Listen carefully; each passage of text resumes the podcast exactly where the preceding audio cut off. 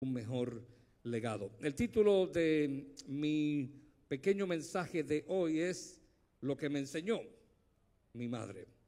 Eh, fueron unas cuantas verdades que me enseñó. Ella me enseñó muchísimo, pero yo solamente quiero eh, darles parte del néctar que mi mamá me dio a beber. Amén. Lo que me enseñó mi madre. Así que en el libro de Efesios, el capítulo 6 y el verso 2, en esta iglesia enseñamos que si usted se pone de pie, el colesterol le baja un poquito. ¿Qué le parece? Póngase de pie un poquito, solamente yo los mando a sentar ligerito, no se preocupe, yo voy a estar más, más de pie que ustedes. Efesios capítulo 6 y el verso 2, Efesios capítulo 6 y el verso 2, no sé si me lo tienen en la pantalla, ahí está, dice, honra a tu papá o a tu padre y a tu mamá, que es el primer mandamiento. ¿Cuál es el primer mandamiento?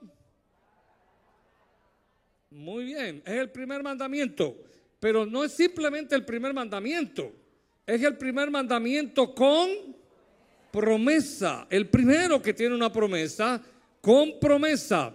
Y creo que eh, después dice, no sé si me lo tienen ahí, para que tus días, lo, tienes, ahí está, eh, para que te vaya bien y seas de larga vida sobre la tierra.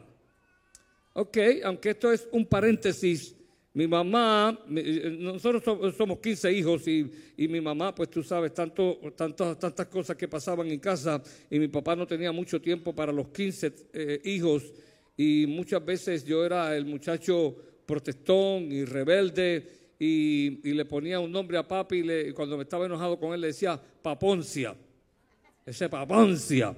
Y mi mamá me acordaba este texto y me dice, honra a tu papá y a tu mamá. Y me dice, ¿tú te quieres morir pronto? No, no, no. Pues la Biblia dice que si tú no lo honras, no vas a durar mucho tiempo. Serás de larga vida. Todavía yo oigo a mi mamá, yo voy a vivir, hermanos, 100 años. ¿Qué le parece? Porque yo desde ahí comencé a honrar a mi papá y a mi mamá. Gracias, Padre, por esta palabra. Háblanos, Señor. Cambia corazones, cambia conciencia, cambia vidas. Hoy salva, Señor, personas que necesitan hoy ser impactados por el poder de tu presencia y de tu palabra. En el nombre de Jesús, amén. Pueden sentarse, amén. Que bueno, ya yo les dije, yo soy el número 10 de 15 hijos y hoy quiero recordar a mi mamá y recordando a mi mamá, quiero hablarle, eh, escuche, este mensaje no es para las madres. Este mensaje es para todos nosotros. Tú puedes estar seguro, si tú tienes, un papel y tienes algo para apuntar, apunta varias cosas que yo sé que te van a cambiar la vida. Amén. Ah, honra a tu padre y a tu madre. Honrar a papá y a mamá quiere decir ponerlos en alto. Quiere decir eh, ponerlos en una alta consideración. Quiere decir escuchar lo que ellos dicen y nos enseñan y ponerlos en práctica. Poner a papá en alto es sencillamente y a mamá, sencillamente reconocer que ellos están sobre nuestras vidas. Así que la primera lección que me enseñó mi mamá, eh, eh, la primera para esta enseñanza, ella me enseñó, yo, no estoy diciendo que esa fue la primera que me enseñó, solamente para esta enseñanza, yo voy a ponerla como primera, esta, esta enseñanza fue a meditar en la palabra de Dios meditar en la palabra de Dios. Y mi mamá me enseñó el, en el libro de Josué, en el capítulo 1 y el verso 8, eh, no sé si lo tienen allí en la pantalla, Josué capítulo 1 y el verso 8 dice, nunca se apartará de tu boca este libro de la ley. Y mi mamá, este es el libro de la ley. Esta es la Biblia. Nunca lo apartes de ti. Léelo todos los días trata de memorizarlo, trata de hacer todo lo que está escrito y me seguía leyendo. Mi papá, mi mamá me leyó la Biblia. No solamente me leyó la Biblia, mi mamá me interpretó la Biblia. Y dice, sino que de día y de noche. ¿Cuándo? De día y de noche. Pregunta, ¿cuántas veces tú lees la Biblia al día? Hay Biblias en algunos lugares llenas de polvo. Lee la Biblia todos los días. Dios te habla todos los días a través de la Biblia, sino que de día y de noche meditarás en Él. Y, hay un para qué. Tú sabes que Dios tiene un para qué. Todo lo que Dios te dice, Dios tiene un para qué. Diga, ¿para qué? ¿Para qué? Te lo dice ahí. ¿Para qué? ¿Para qué? Para que guardes y hagas. Diga, hagas. conforme a todo lo que en él está escrito, porque entonces harás prosperar tu camino y algunas cositas te van a salir bien. No, y todo te saldrá bien. Todo te saldrá bien. Ahora déjame hablar sobre esa palabrita meditar. ¿Qué es meditar? La palabra meditar es pensar profundamente, intensamente en un tema para ponerlo en práctica y poder hacer lo que ese tema te manda hacer. Cuando tú meditas en la palabra y la palabra de Dios te dice perdona, cuando la palabra de Dios no solamente te dice perdona, te dice ama a tus enemigos.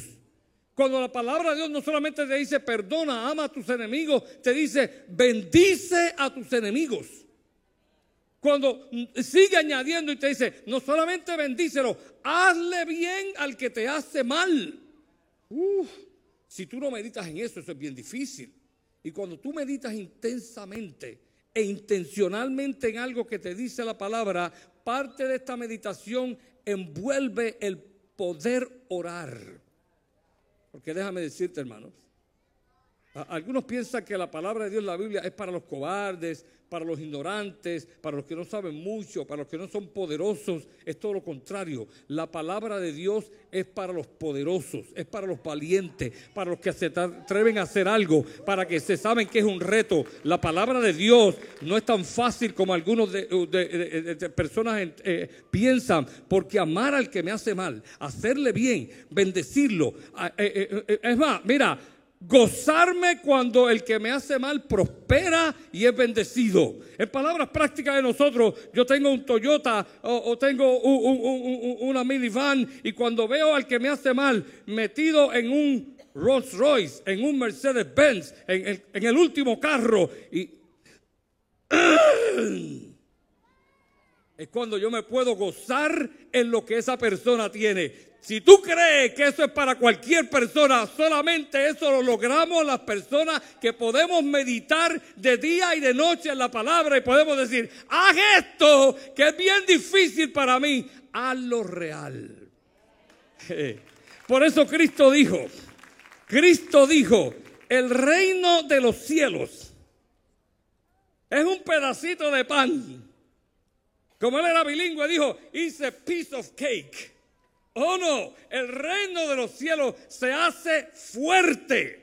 En otra versión dice, se hace violento y solamente los débiles, los cobardes, las nenitas, los, los enchongados, no, solamente los valientes lo, lo, lo, lo arrebatan. Esto es para los valientes.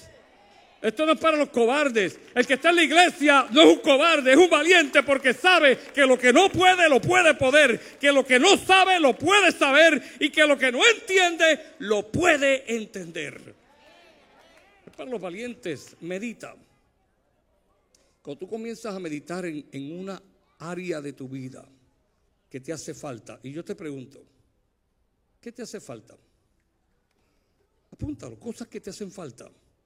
Paciencia. Paciencia. Perdón. Perdonar. ¿Te hace falta ser más optimista? ¿Dinero? ¿Mejor relaciones? ¿Mejor comunicación? ¿Mejores maneras de proyectarte? ¿Te hace falta obedecer? ¿Te hace falta entender que las autoridades están en este mundo porque dice la Biblia que son para ser respetadas como autoridades puestas por Dios. ¿Qué te hace falta? Y cuando tú empiezas a meditar lo que te hace falta, la Biblia es un caudal de información. Y no solamente de información, de poder de Dios para que tú lo puedas lograr. Y tú comienzas a meditar en esa palabra y tú eres sincero, sincera con Dios y le dices, esto me hace falta. Porque aquel me hizo esto y lo que tengo deseo es de vaciarle las cuatro gomas del carro. ¿A ti no te han dado esos deseos? ¿O solamente yo fui el único en la vida que le dieron esos deseos? Hmm, como que aquí hay muchos ángeles. Y yo sé que hay ángeles caídos. Muy bien. Segunda, segunda verdad. Yo, tengo que ligero, no tengo mucho tiempo para hablar de esto porque yo puedo hablar dos horas sobre meditar. Pero la segunda verdad en este mensaje que me enseñó mi mamá, mi mamá me enseñó a amar. Mi mamá me enseñó a amar.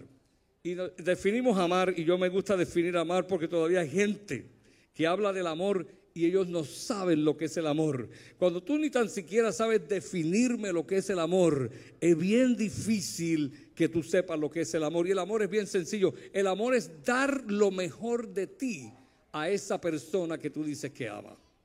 La verdad que yo creo que solamente una madre puede dar lo mejor de ella a un ser que ama, a un ser que no ha visto, a un ser que no sabe cómo va a ser, a un ser que se está formando, a un ser que cuando empieza comienza del tamaño de una cabecita de un alfiler y esa madre lo ama y está dando su vida por él. La mamá no solamente enseña a amar, la mamá es un libro abierto a lo que es amar. Ella lo ha incorporado, lleva dentro de sus entrañas el amor. Nadie es mejor que una madre para enseñar a alguien a amar, a dar lo mejor de ti a la otra persona. Yo te pregunto, yo te puedo aplaudir si quieres, claro que sí. Yo te pregunto, yo te pregunto, ¿qué es lo mejor que tú tienes? Porque si tú entiendes que Dios te dio y te dotó con ciertos regalos especiales para ti. Algunos de ustedes tienen regalos exclusivos de Dios. Algunos de ustedes tienen dones, características que otros no tienen, habilidades apoteósicas, como yo digo. Esas cosas que tú tienes, tal vez es lo mejor que tú tienes. ¿Lo puedes dar? ¿Lo puedes compartir? Cuando tú entiendes lo que es amor, tú das lo mejor que tú tienes a la otra persona. El problema de a veces algunos de nosotros, cuando somos, qué sé yo, pues somos eh, eh, el IT, los mejores que sabemos, yo sé cero computadora, pero los mejores que sabemos computadoras, nos da una impaciencia cada vez que yo tengo que enseñar a alguien enseñar. Y, y, digo dentro de mí, pero qué bruto, pero qué animal, pero cuando este caballo va a aprender y me impaciento, tú necesitas amar. Tú estás falto de amor. Cuando tú puedes dar lo mejor, yo soy el mejor en computadora y le voy a enseñar, no a esta bestia, le voy a enseñar a este hombre, a esta mujer, cómo desarrollarse en este proceso. Cuando tú sabes algo que tú has aprendido y tú dices, oye, yo tengo que tener paciencia porque el amor me hace tener paciencia y puedo enseñarle a este lo mismo y lo mismo. Oíste que fue dicho, estoy cansado de decirte lo mismo. ¿Cuántos cuánto han oído eso? Estoy cansado de decirte lo mismo. Mira, cuando tú amas, tú lo dices, eh, tú lo dices diferente. Tú dices, no me canso de decirte lo mismo. ¿Tú sabes quién hizo eso? Por mi madre, lo hizo tu madre. ¿Tú sabes cuántas veces ella te dijo, papá, papá? Y tú, ah, ah, papá, eh, eh, papá, papá, te lo dijo un millón de veces. Y aún tienes 60 años y todavía tu papá, tu mamá te dice, honra a papá, papá, papá. Ella no se cansa de decirte lo mismo hasta que se convierta en la realidad en tu vida. Pregunto yo, ¿amas tú? Ese mensaje no es para las madres, ese mensaje es para ti también. ¿Amas como ama tu mamá? Mejor aún, ¿estás dispuesto a amar como Dios ama? ¿Tú crees que Dios se ha cansado de decirte lo mismo? Dios no se cansa. El amor no se cansa. Mi mamá me enseñó a amar. El que ama perdona. El que ama cubre las faltas. El que ama se entrega. Ese es el amor. Dice la Biblia en, Lucas 10, 27. Aquel le respondió o le dijo, amarás al Señor tu Dios con todo tu corazón y con toda tu alma y con todas tus fuerzas y con toda tu mente y a tu prójimo como a ti mismo. Eh, por eso es que yo digo que el mensaje de la Biblia es para los valientes, para eh, personas inteligentes, personas que saben que lo que no pueden lo pueden poder. Porque amar a Dios a algunos se les hace fácil cuando piensan lo bueno que ha sido Dios. Pero es amar a tu vecino que te tira la basura todavía en el patio o que, o que tira a su perrito y después no lo recoge. Esto no es fácil. Solamente esto puede hacerlo personas que estén dispuestas a meditar en la palabra de Dios y hacer lo que dice la palabra real en sus vidas. Meditar me enseñó a amar. Mi mamá me enseñó a dar. Eh, eh, eh, mi, mamá no me enseñó tanto con su con, su, con su lenguaje, aunque ella habló muchísimo conmigo. No sé cómo ella sacaba tiempo para hablar conmigo y especialmente yo porque era el número uno preguntando. Yo creo que todas las preguntas de la vida se las hice yo a mi mamá. Y ella siempre sacaba el tiempo para contestarme. Pero más que hablarme, mi mamá me enseñó con su ejemplo.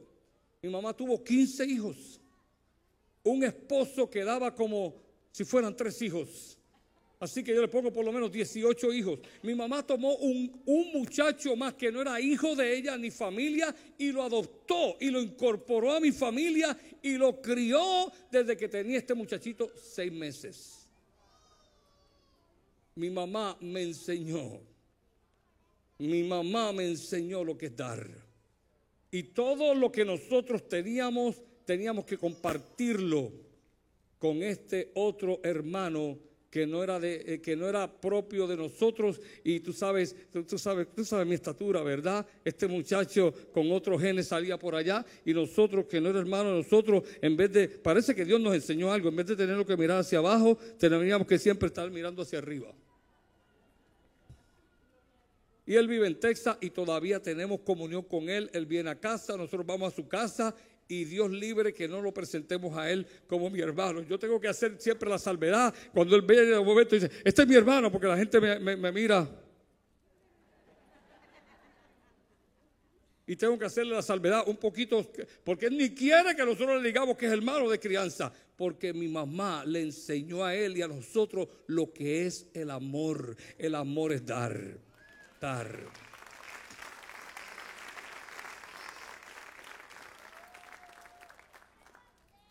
enseñó a meditar en la palabra. Clave. Porque sabes qué? Cristo dijo, sin mí nada. ¿Qué es nada? Nada. Nada pueden hacer. Y Pablo dijo, pero todo lo puedo en Cristo que me fortalece. Y yo te pregunto, ¿qué tú no puedes poder todavía? Porque hay cosas que tú sí puedes poder. Amén. Tú puedes. Me enseñó a meditar me enseñó a amar, me enseñó a dar. Y hay muchas cosas que cada uno de nosotros tenemos para darle a Dios y para darle a los demás. Tenemos talento, tenemos habilidades, tenemos tiempo. Usted ha oído muchas veces que yo no tengo tiempo. Todos tenemos 24 horas, 7 días, si tú puedes ajustar tu tiempo y la palabra de Dios y la medita te enseña cómo tú puedes aprovechar el tiempo. De hecho, eso es uno de los textos de la palabra, aprovechando bien el tiempo. Es que perdemos mucho tiempo. Podemos realmente darle a las personas parte de nuestro tiempo y de nuestro tesoro que es nuestro dinero. A veces somos amantes o amadores selectivos. Esto sí, esto no. Cuando tú amas, tú no eres selectivo, tú das de todo lo que tú tienes. Quinta enseñanza que me enseñó mi mamá. Señora, verdad tan poderosa. Me enseñó lo que es la responsabilidad. Aunque ella no me lo enseñó así con palabras, más tarde lo pude ver en ella. Me enseñó que responsabilidad es la habilidad de yo responder Tienes que poner un adverbio ahí. La, la habilidad de yo responder bien. Porque algunos tienen la habilidad de responder mal. Es la habilidad de responder bien. Cuando tú respondes bien, particularmente a los que te atacan. Cuando tú te haces cargo de todo lo que está en tu entorno. Porque hemos sido enseñados quizás por otros, quizás por la experiencia, quizás por, los contactos que hemos tenido de responder a las circunstancias y de culpar a las circunstancias. Yo he visto personas dándose con una puerta un cantazo en la cabeza y les da ira con la puerta y le dice esta puerta tan bruta. Cada vez que tú tienes un choque, no con la puerta, con tu marido, con tu esposo, con tus hijos, ¿a quién tú le estás echando la culpa? Responsabilidad es bien, bien diferente a la culpa. Responsabilidad no es culpa. La culpa demanda castigo, cárcel, pena, dolor, la responsabilidad demanda es que tú seas capaz de resolver lo que está en tu entorno, a tu alrededor, de que tú seas capaz de lidiar con la persona con la que estás lidiando y que tú digas, de esto me hago cargo yo. Él me gritó, pero yo no le voy a gritar. Él me ofendió, pero no lo voy a ofender. Él me hizo esto, pero yo voy a tratar. Porque después de todo, yo he gritado. Una, vez yo hice una encuesta en esta iglesia, estaba más llena que la que está ahora, y yo le dije a los hermanos, sean sinceros, por favor, ¿cuántos de ustedes le han gritado a alguien? Todos levantaron la mano. Mira, yo no estaba esa pregunta y aquí gracias por levantar la mano, no, era mi intención. ¿Sabe? Entonces, eh, ¿cuántos aquí, cuántos aquí han ofendido a alguien? Todos levantaron la mano. ¿Cuántos aquí no han cumplido un compromiso? Todos levantaron la mano. Entonces, ¿por qué te da tanta ira cuando tu esposa, cuando tu esposo, cuando tu hijo grita o no cumple un compromiso? ¿Por qué eres así? Porque te hace falta ser responsable y tomar control de ti mismo y de lo que está pasando en tu entorno para poder saber que yo soy responsable de todo lo que pasa a mi alrededor. Amén. ¿Usted está conmigo aquí?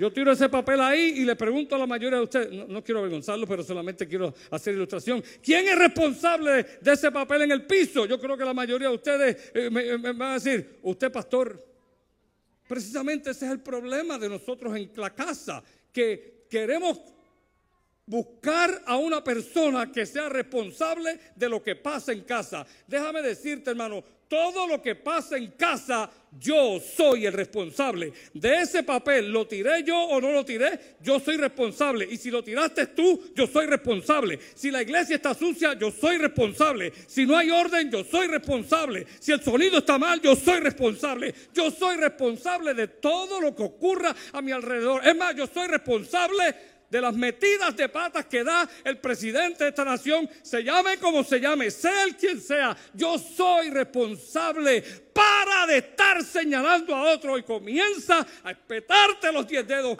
y a decir,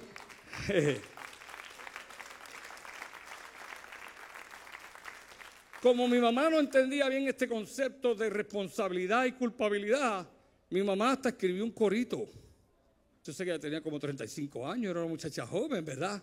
Pero después yo le dije, no, mamá, pero mamita, tú no tienes la culpa.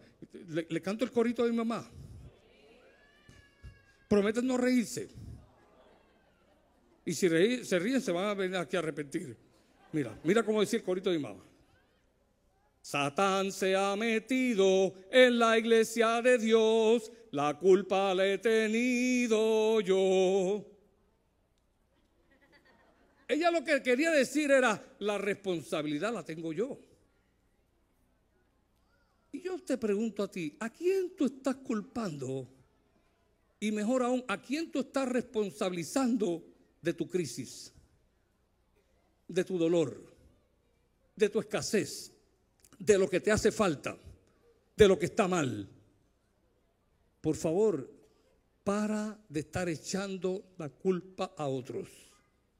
Tampoco tú eres culpable, pero asume la responsabilidad que es esa habilidad de tú responder bien. Y si tú meditas en la palabra de Dios, que lo primero, Dios te va a ayudar a salir hacia adelante. Y la última verdad, mi mamá me enseñó algo bien tremendo, porque ella me lo enseñó con su, con su vida. Escuchar a 15 hijos, a otro que crió, a mi esposo, a hermanos de la iglesia que llenaban la casa de nosotros, Escuchar a todo el mundo es algo que mi mamá no me lo dijo meramente, ella me lo enseñó con su ejemplo. Escuchar. Escuchar, escuchar, escuchar. Diga escuchar. Escuchar es un poco diferente al oír.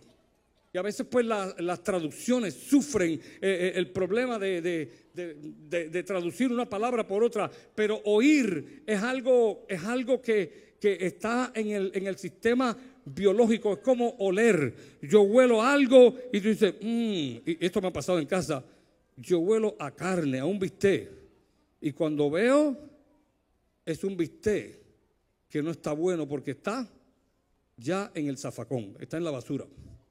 ¿A ti te ha pasado eso? O a veces huelo algo que huele mal y cuando veo es la forma de yo interpretar lo que estoy oliendo. El oír es un acto físico, biológico, pero el escuchar es donde tú pones toda tu atención, donde tú meditas, donde tú piensas lo que se te está diciendo y tú, y, tú escuchas de una forma intensa lo que se te está hablando para tú poder entender e interpretar. Ustedes han oído, vamos a ver cuántos han oído aquí. Hablando la gente se entiende. ¿Cuántos cuánto, cuánto, cuánto han oído eso? ¿Cuántos han oído? Sí, sí, casi todo el mundo. Eh, te voy a decir una cosa. Yo, el montón de refranes, yo los he cambiado. Ese refrán hay que cambiarlo. Ese refrán está chueco. Hablando la gente no se entiende. De hecho, las peores discusiones las he visto en personas que están hablando. Te voy a decir cómo la gente se entiende. Así que quiero ir por ahí. Palabras con luz del pastor Rubén. Escuchando, la gente se entiende. No es oyendo, escuchando. Cuando tú empiezas a escuchar al que te está hablando, lo que quiere decir la palabra escuchar es que tú lo estás entendiendo. Es que tú estás empatizando con esa persona. Es que tú estás poniéndote en los zapatos de esa persona. Es que tú estás poniendo el sentimiento y el corazón y el alma y el espíritu en lo que esa persona te está diciendo.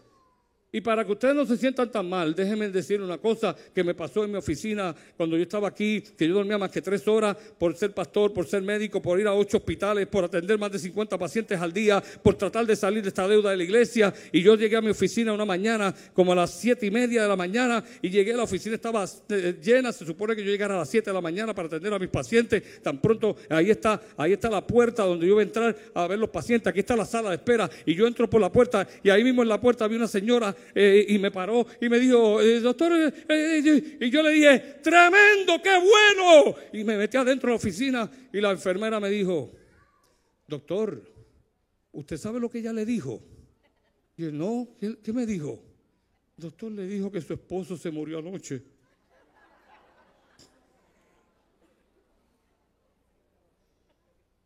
Mi mamá me vino a mi mente.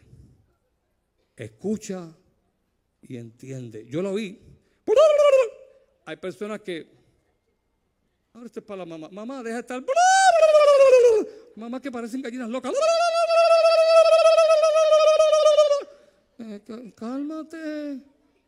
Saca un tiempito para hablar con ese hombre que acaba de llegar, llegar cansado del trabajo, tantos revoluciones que tiene, tantos tanto problemas y situaciones que tuvo. Cálmate y espera que él esté en calma y le diga, Ven acá, mi amorcito, que tenemos que hablar tú y yo. Quiero que tú me escuches y me entiendas como el único hombre en mi vida. Y cuando empiezas a hablar así, el entorno comienza a cambiar, porque hay gente que está oyendo como yo, pero no está escuchando. Escucha, escucha. Y con esto yo quiero terminar. Hoy tú has escuchado la palabra. Hoy es un día para tú tomar una decisión. En este Día de las Madres que yo quisiera que tú recordaras. Y si tú no te has dado cuenta todavía, mi madre enseñó, y yo creo que ahora mismo está enseñando a muchas de ustedes cómo ser una madre. Yo no sé si ayer los que están allá haciendo estas obras de arte en la pantalla me pueden enseñar la palabra, lo que me enseñó mi madre que yo creo que te lo puede enseñar a ti también, es enseñar a ser madre, a meditar, a amar, a dar, a ser responsable y escuchar. Ese es el acróstico de madre. Y en esta mañana, si tú estás aquí, yo te invito a que tú medites en esta palabra y que tú digas, hoy yo voy a hacer una decisión La primera decisión es servir a Cristo. La primera decisión es seguirlo a Él y hoy entregarle mi vida y convertirme a Él y decirle, aquí estoy, aquí estoy rendido, aquí estoy entregado, aquí estoy entregada. Hoy quiero empezar una nueva, una nueva vida contigo. Hoy quiero realmente amar de corazón. Quiero entregarme, quiero dar. Quiero ser responsable, asumir la parte que me toca en todo entorno o en toda relación que tenga. Y quiero aprender a escuchar mejor para tener mejores relaciones. Ponte en pie, yo quiero hacer una oración. Estamos eh, a 15 minutos de, de, terminar este servicio, lo terminamos temprano, pero yo quisiera que hoy, Día de las Madres, tú recordaras, hoy sucedió algo inolvidable en mi vida.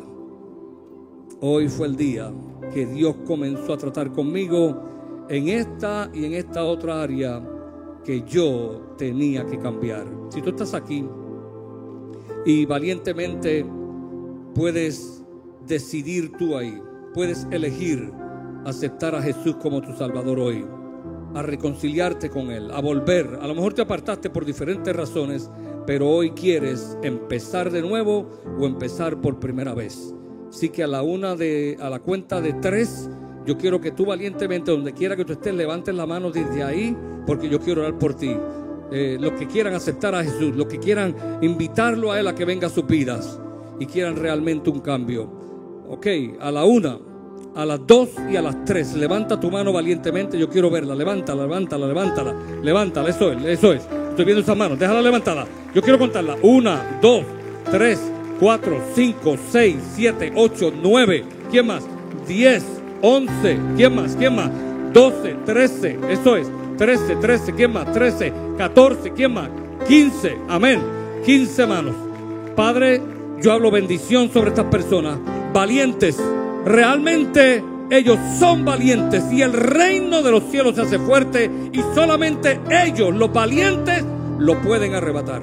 Trae bendición, trae salud, trae salvación. En el nombre de Jesús, amén.